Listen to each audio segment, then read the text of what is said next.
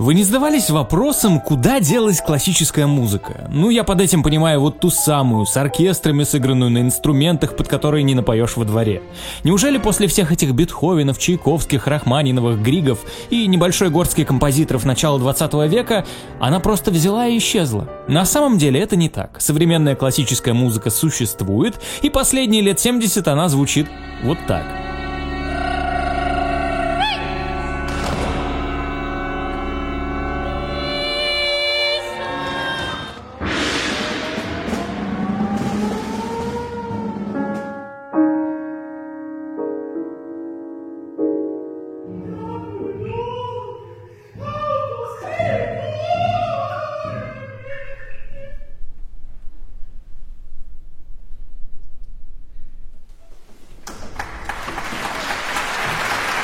Неподготовленному человеку воспринимать такое сложно, да и подготовленный вряд ли на постоянке слушает подобное.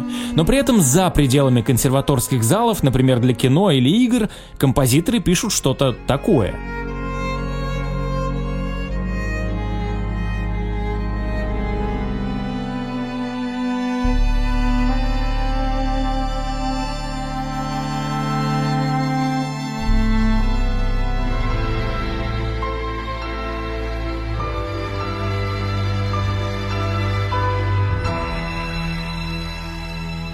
Звучит гораздо приятнее и ближе к тому, что обыватель себе представляет под классической музыкой. Но почему так получилось?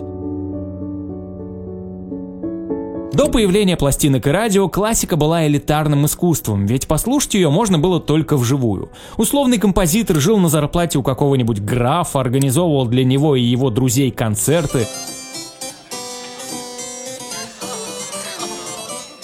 сочинял музыку на заказ, например, для какого-нибудь события или в качестве подарка. Либо фрилансил, давал частные уроки, писал произведения для церковных праздников или концертных залов, в которые не каждый мог себе позволить билет. Я, конечно, утрирую, ситуации были разные, но все-таки видео не про историю музыки. Просто условимся на том, что сочинять и исполнять произведения с оркестром было дорого. Да и не каждый мог позволить себе их послушать. Ну а что мы вообще подразумеваем под классикой? Это музыка, которую сочиняют специально обученные люди, в основном из консерватории. Поэтому не случайно, как синоним классики, используют термин «академическая», а за рубежом «art music». Но вот начинается 20 век, падают монархии, все большую силу обретает частный бизнес, который вкатывается и в музыку вместе с появлением звукозаписывающей и звуковоспроизводящей аппаратуры. Теперь обывателю гораздо дешевле и проще достать и послушать музыку. Ну а первые лейблы приходят к мысли, что музыкантов полно и среди таких обывателей. Не все из них даже знают ноты, зато их музыка куда понятнее массовому слушателю. Министрели, всякие уличные и кабацкие музыканты были всегда. Теперь их можно сравнительно дешево записывать и распространять. По сути, тот же блюз играли обычные работяги и деревенские ребята, пока их не начали фиксировать на пленку и продвигать.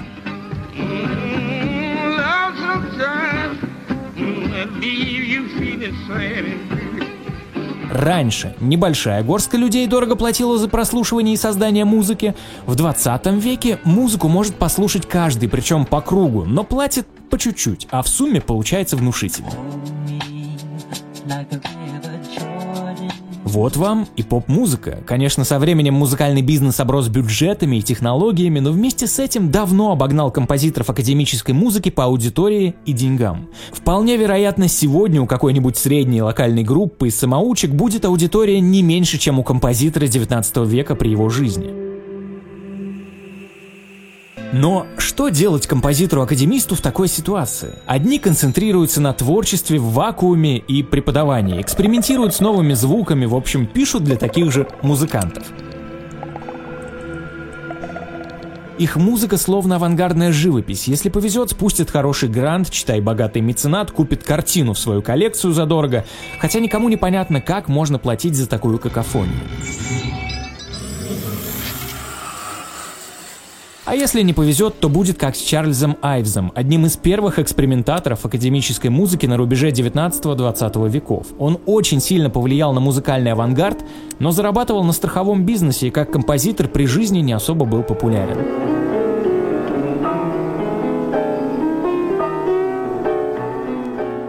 А композиторы, которые хотят зарабатывать музыкой и заиметь аудиторию пошире, например, начинают работать над саундтреками для кино, мероприятий, рекламы. И, естественно, там зачастую нужна музыка более понятная массовому слушателю, ведь это бизнес, в котором задействовано много людей.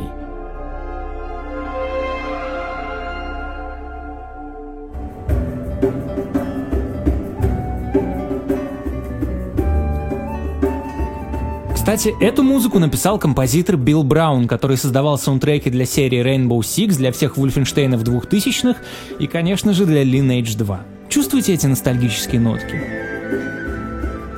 А ведь игра до сих пор живее всех живых, есть несколько версий линейки. Но для тех, кто хочет попробовать классику в новом прочтении, NCSoft сделали Lineage 2 Essence. Вообще, что такое линейка? На заре появления игра требовала кучу времени, нужно было уничтожать как можно больше монстров, чтобы не отставать от других. А в Essence добавили автобой, чтобы персонаж мог прокачиваться, если у вас мало времени. Но все это нужно для того, чтобы увереннее чувствовать себя в PvP. Если к вам вторгнуться, то автобой не поможет, придется отбиваться вручную. При этом в игре множество занятий. И рейды на эпических боссов, и осады замков, битвы на Олимпиаде за звание героя в своем классе, и даже охота. А самое главное в Essence, все эти активности можно организовывать между серверами. 50% контента игры именно в межсерверных областях, где сталкиваются игроки из разных миров.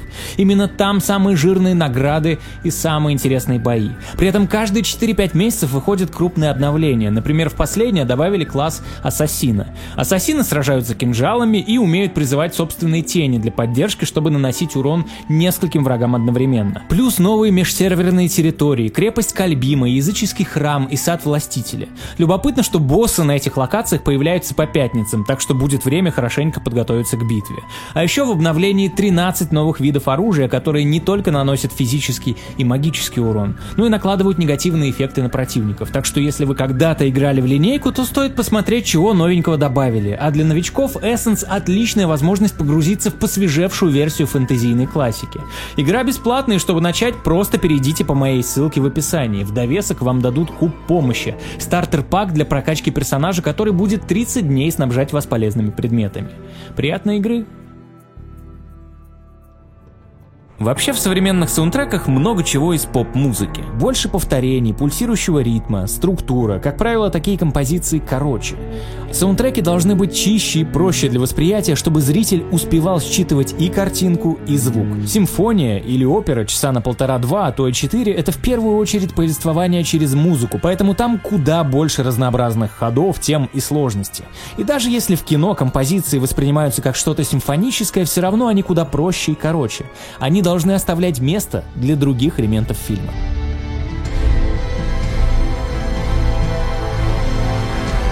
Поэтому тот же Циммер или наш сегодняшний герой Джереми Соул порой напоминают как будто бы ту самую классику из 19 века, но звучат гораздо доступнее.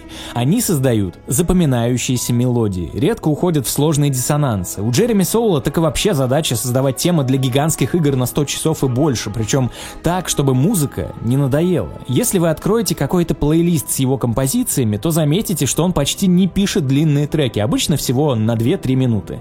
Например, в Morrowind весь саундтрек трек вообще занимает минут 40, как обычный поп-альбом. Все дело в том, что он пишет универсальные композиции, которые легко ложатся на разные настроения игрока.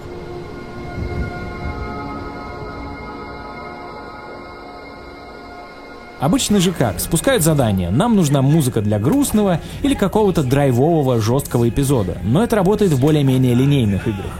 Например, саундтрек в том же «Боге войны» может позволить себе быть по структуре ближе к опере или симфонии, то есть многочастным, как бы вы порой не зависали на локациях.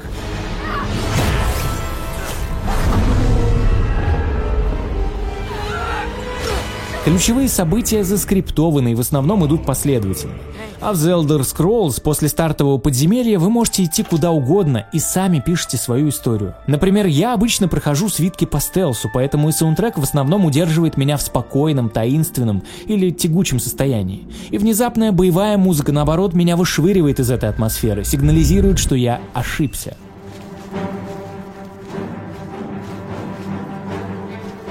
И я поймал себя на мысли, что это даже не из-за того, что я не люблю сражения в Скайриме. Это ощущение скорее на уровне эстетики. Я не люблю пафосную музыку, и хотя Соло написал крутые и масштабные боевые композиции, просто я не чувствую в них характер своего отыгрыша. Мне больше заходят клубные, а не стадионные группы, мне нравится камерная больше эпического. Талант Соула в том, что его музыка подстраивается под любого, она идеальна и для сна, и для езды за рулем, и для вдумчивой работы. Но как он добивается такого эффекта?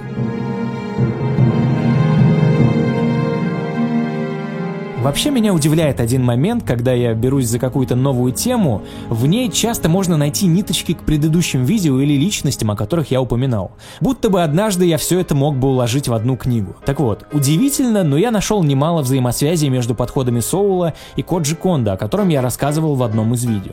Во-первых, меня не удивило, что Соул называет одной из своих любимых франшиз легенду о Зельде, и по его признанию он сам хотел бы поработать над играми Сигеру Миямото. И хотя, безусловно, во всей серии о Зельде всегда должны учитываться влияние мелодии Конда, чтобы сохранять идентичность, я думаю, что никто лучше Соула в такой саундтрек бы не вписался.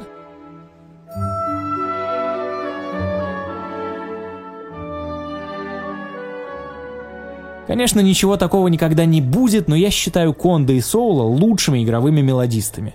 Одно дело, когда в игре всего пара запоминающихся тем, но у этих композиторов около половины саундтрека, как правило, настоящие инструментальные хиты. При этом оба обычно используют простейшие структуры, и если у Конда отчетливо кругами вообще может играть один мотив с редкими переходами и изменениями, то, например, у Соула в TES, даже если звучит отчетливая мелодия, она размазывается какой-нибудь воздушной оркестровкой на грани эмбиента инструмента.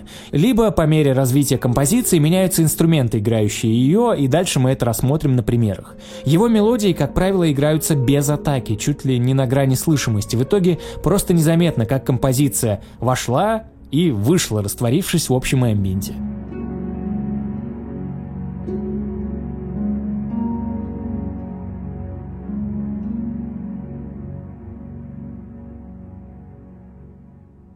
Чтобы получше разобраться в подходе соло, я обратился за комментариями к композитору Николаю Кошевнику, музыку которого вы можете знать по саундтреку к игре «Помни», небольшому проекту от Icepeak Lodge.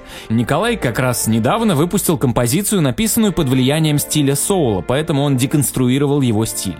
И не забудьте заглянуть в описание, там ссылки на ресурсы Николая, где можно послушать его музыку или связаться с ним.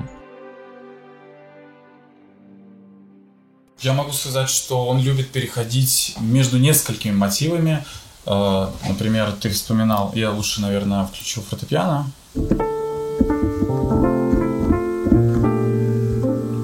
Это его любимая обливинская тема, которую, ну, завирусилась. Вот у нас есть один мотив. Он как бы у нас звучит как утверждение и переходит риторический такой вопрос. То есть у нас он заканчивается, скажем так, на доминанте, если немножко в теорию податься, и нет ответа. И он снова возвращается к нему.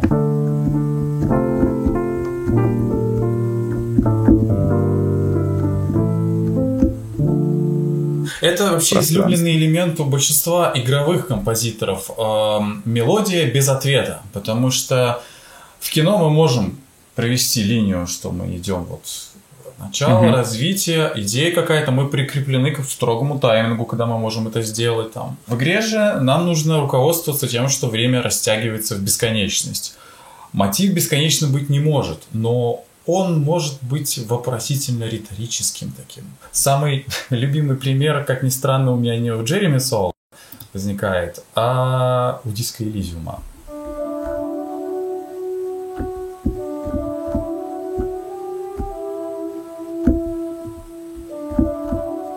За счет того, что мелодия не имеет какого-то завершения логического, я бы сказал, она не становится какой-то утвердительной. Она всегда оставляет какую-то свободу в размышлении.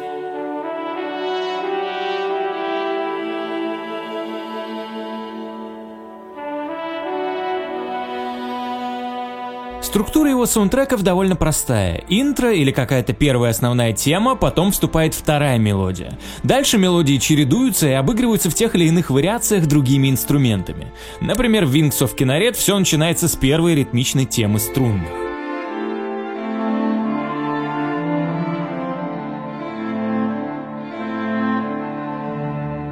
Дальше вступает яркая мелодия габоя на фоне эмбиентных аккордов.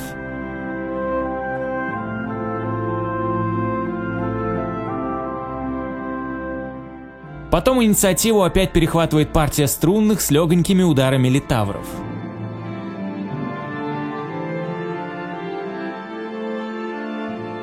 И вновь вступает мелодия, но теперь ее играет флейта Пикколо, но помимо эмбиента ее поддерживает партия арпеджио на арфе.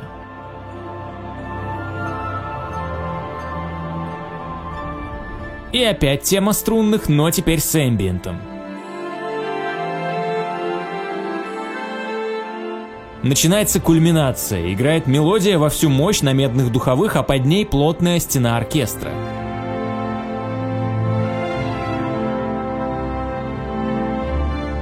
Концовку немного оттягивают переходом. Появляется небольшая мелодия, не слишком запоминающаяся, сначала в исполнении деревянных духовых, потом ее же обыгрывают струнные и плавно переходит к первым нотам мелодии, но не доигрывают ее.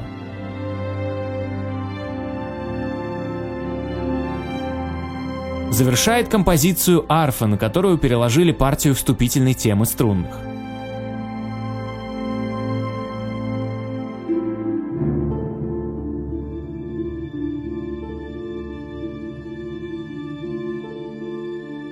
Элементарная структура, две темы сменяют друг друга каждый круг, в итоге получается эдакий диалог. Особо не отличишь от поп-песни, где куплет-припев, куплет-припев. Примерно так же построена Far Horizons. По сути, вся композиция — это просто жонглирование разными текстурами. Все начинается с отчетливой мелодии горна.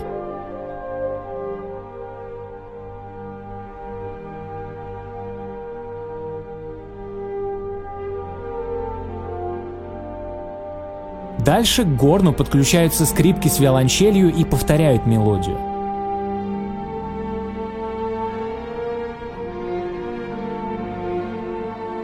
На третьем повторении ее уже играет большая часть оркестра и вступает контрмелодия арфы с виолончелью.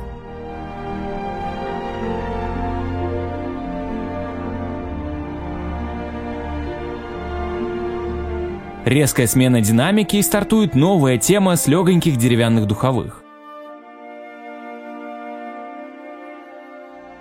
Потом добавляется оркестр, арфа, а мелодию ведет женский хор и так два круга.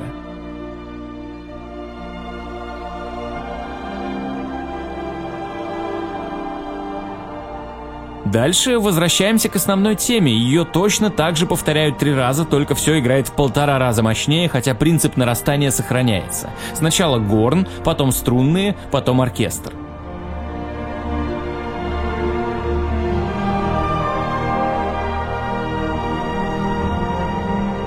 Ну и завершается все размытой стеной оркестрового звука.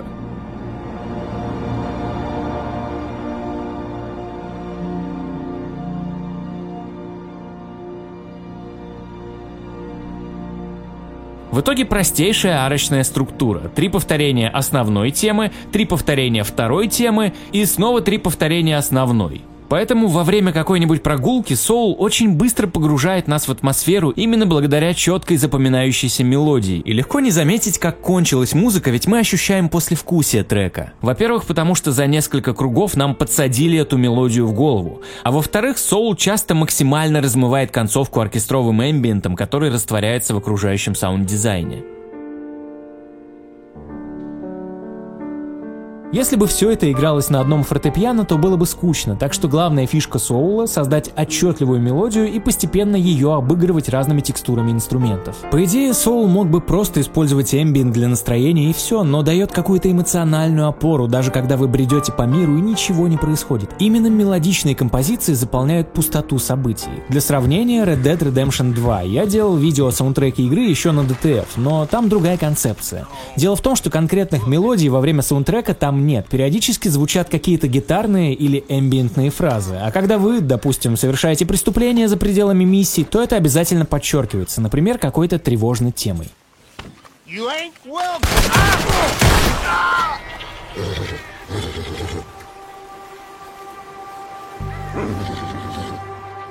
Все дело в том, что в RDR музыкой по сути управляете вы сами, благодаря двум техникам микширования саундтрека.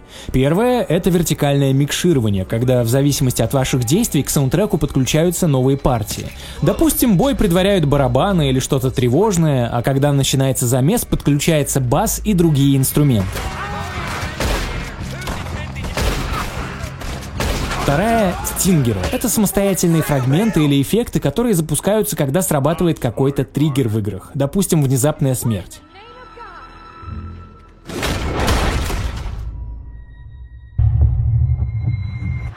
Для работы таких систем композитору нужно тесное сотрудничество с программистами.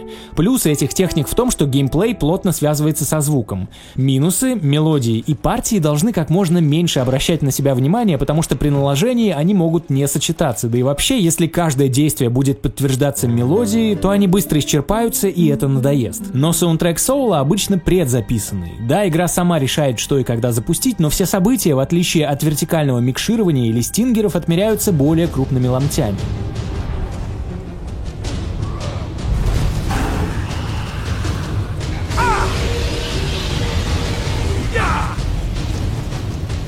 В идеале должна проиграться вся тема, тут же всплывает и минус, ведь иногда боевая композиция будет продолжаться, хотя вы уже победили, либо она запускается, потому что где-то неподалеку на вас разозлился краб, а вы его даже найти не можете. Зато музыка звучит как музыка, а не отдельными фразами. А из-за того, что самые знаменитые работы Соула — это РПГ в открытом мире, то и все его композиции по структуре простые и короткие. Многие из них построены на двух-трех аккордах, он редко переходит в другие тональности или уводит тему в другую сторону, чтобы композиция четко отпечаталась в памяти. Чем не подход из поп-музыки? Кроме того, он часто обращается к остенатам, многократно повторяет ту или иную партию раз за раз. Такую технику часто используют для песен, причем с давних времен. Допустим, постоянно играется один и тот же бас, а сверху разнообразно обыгрывается проигрывается мелодия.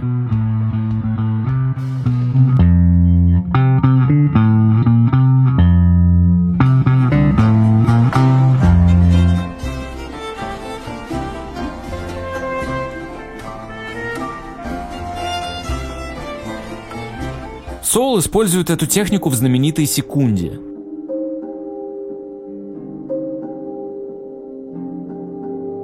Или в улицах Вайтрана. Это простая зацикленная композиция, но очень оригинально продумано взаимодействие баса и мелодии. Астенатный бас играет одну и ту же восходящую тему, а последняя нота мелодии ударяет в тот момент, когда этот бас начинает новый круг со своей самой низкой ноты.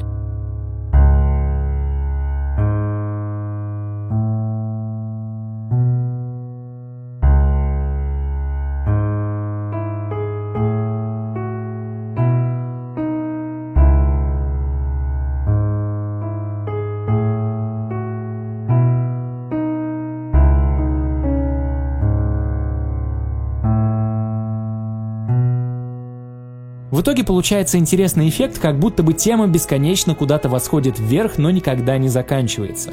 Вы подсознательно ждете, что тема вот-вот разрешится, но этого не происходит, и поэтому она не надоедает, когда вы гуляете по немаленькому Вайтрану.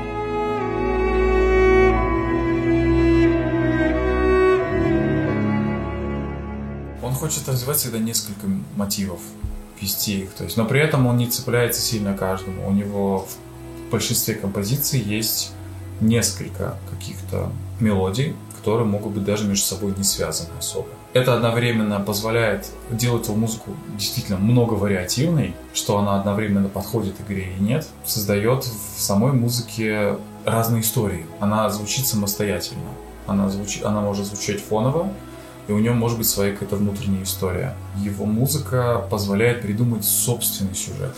И это все как-то так плавно и естественно, как как загрузка на темном фоне с, с дымом от Скайрима. Когда ты просто переходишь из города в город, музыка продолжает звучать, и она как будто склеивает это ощущение. Она всегда звучит, она начинает звучать еще раньше, чем мы видим как бы, чем сама игра загрузится, она вводит сюжет. И также она продолжает идти, если мы там заходим в город, прогружаемся. Это только, ну, понятно, что меняется, если мы, допустим, входим в какие-то закрытые помещения или данжи, где у нас переход идет в совсем новую атмосферу.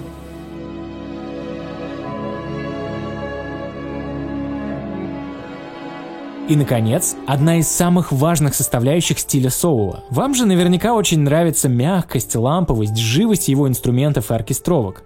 Так вот, все эти партии записаны плагинами. И Morrowind, и Oblivion, и Skyrim, и музыка к играм по Гарри Поттеру. Исключение разве что Dragonborn, где Соул использовал хор, который пел на выдуманном языке.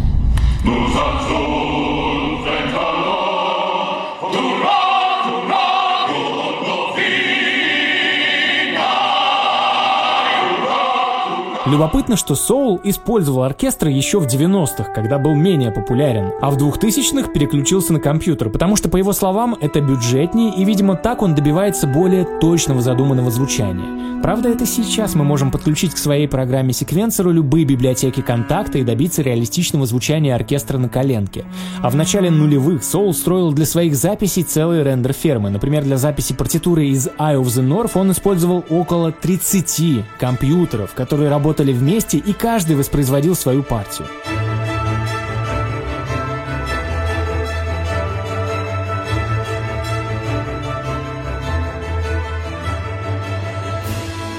Сожалению, информации о том, как устроен творческий процесс Соула, практически не найти. Он предпочитает не светиться в прессе и редко дает интервью. Но, например, для того, чтобы заставить некоторые партии инструментов звучать максимально по-живому, он использует необычные MIDI-контроллеры. Сам он однажды упоминал Yamaha BC2. Эта штука реагирует на давление воздуха и позволяет добавить к партии на MIDI-клавиатуре нюансы настоящего звукоизвлечения духовых. Дело в том, что оркестры из современных плагинов уже практически невозможно отличить от записи реального оркестра. А вот для солирующих инструментов такие штуки нужны, чтобы звучало реалистично. На самом деле изображать с помощью такого контроллера настоящие инструменты нифига не проще, потому что в исполнительстве есть такая тема.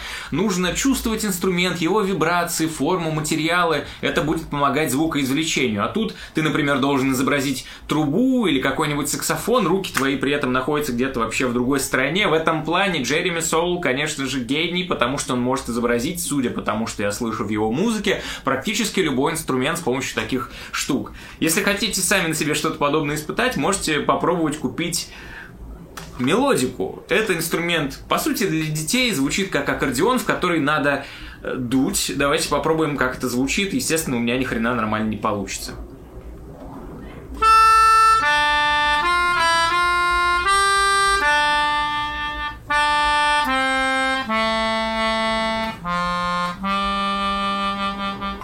Даже вибрато нормально не выходит.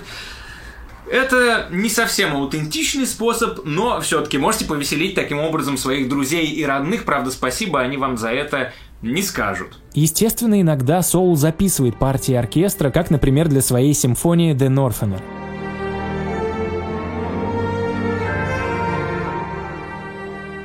При этом он все равно смешивал настоящие и виртуальные оркестры, чтобы сохранить четкость, но добавить живости. Вообще, многие композиторы саундтреков используют такую технику. В одном из видео полтора года назад она у меня упоминалась.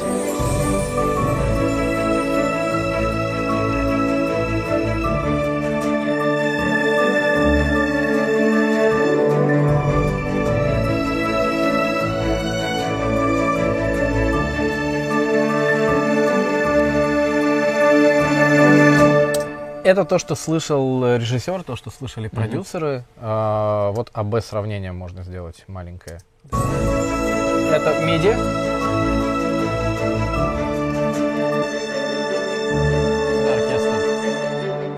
Я, надо сказать, удивлен качеству проработки MIDI при этом. Есть ощущение, что в MIDI все более четкое, более острое, и ты слышишь каждую ноту, но именно это то, что отличает MIDI в плохую сторону на самом деле. Иногда ты можешь использовать MIDI во благо, то есть прорисовывая а, нет ничего зазорного, и сейчас часто в Голливуде постоянно это делается. Живой оркестр дорисовывается MIDI. Потому что есть некоторые нюансы, которые в живом оркестре просто невозможно спрогнозировать, и ты хочешь выделить потом. Какой-то голос, какого-то инструмента. Ты дорисовываешь MIDI, сводишь, и у тебя гибридный продакшн. Да, это я знаю. Видел, как так скрипки писали как-то. Да, а, это работает.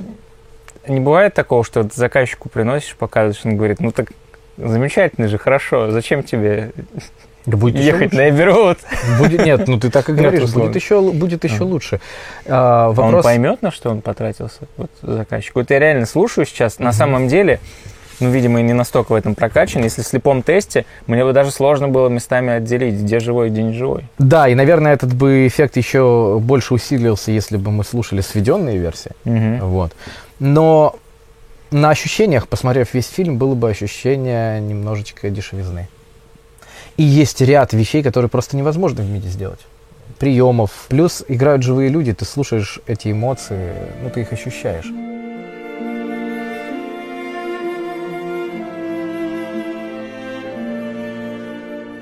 Знаете, самое забавное лично для меня, что в этом ролике я много болтал про классику, описывал просто музыку в отрыве от игры, а ведь обычно, когда что-нибудь такое разбираешь, нужно проанализировать, как какой-то конкретный тембр символизирует то или иное, как эта композиция соответствует настроению сцены, насколько органично музыка вступает, кому какой лейтмотив соответствует. А я просто не могу это сделать, я не могу ухватить какие-то опорные точки в этом саундтреке и привязать его к игре можно подумать, что Соул не очень-то хорошо поработал драматургически.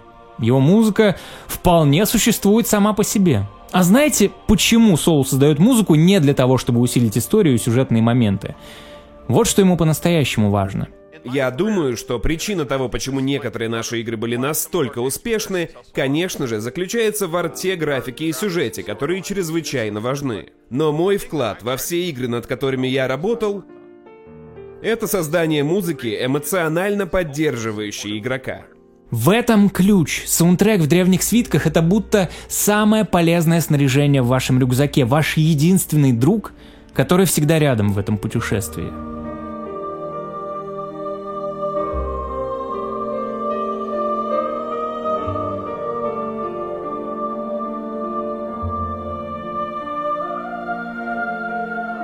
Многие игровые и кинокомпозиторы сейчас любят навалить оркестра, потому что это легко сделать даже на обычном ноутбуке. Они пишут сложные структуры, потому что почему бы и нет, а о главном забывают – о мелодии. Такие композиторы, по сути, вместо музыки делают аранжировки. При этом Соул хоть и использует все возможности оркестра, но всегда думает, как эта мелодия выражается разными инструментами, которые он чередует.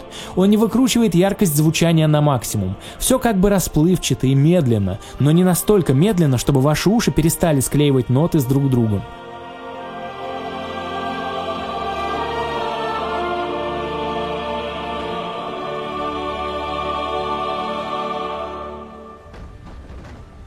Для меня лучшие авторы саундтреков это, конечно же, Говард Шор, Джон Уильямс, Йохан Йоханссон, Макс Рихтер. Первых двух я бы отнес к более традиционным. Они ближе к старой классике, как будто бы могли звучать в 19 веке. Два последних это уже век 20 и влияние музыкального минимализма. Один из предшественников жанра минимализма, Эрик Сати, сумел донести, что не обязательно сложная структура. Можно сосредоточиться на одной теме и просто чуть-чуть развивать ее. Еще из известных представителей минимализма Стив Райх, Филипп Глаз. Из него вышла неоклассика. Для всей этой музыки характерно большое количество повторений и опора на ритм. И на мой взгляд, на поп-музыку повлиял помимо джаза именно минимализм и постминимализм. Тоже справедливо и в обратную сторону. Так вот, Джереми Соул для меня между Шором с Уильямсом и Йохансsoном с Рихтером. Он звучит богато как классик, а внутри минимализм, и при этом все сделано практически полностью с помощью технологий. Поэтому, на мой взгляд, классика не исчезла, просто самую слушабельную создают авторы саундтреков. Раньше большим композиторам платили представители дворянства, а теперь их нанимает корпорации. И кажется, что академической музыки в привычном понимании никто не пишет, ведь большинство хоть и любит саундтреки, но воспринимает их вторым планом, немного обесценивая. А чистые симфонии или большая форма сегодня штука редкая и создают их разве что дожившие до наших дней титаны.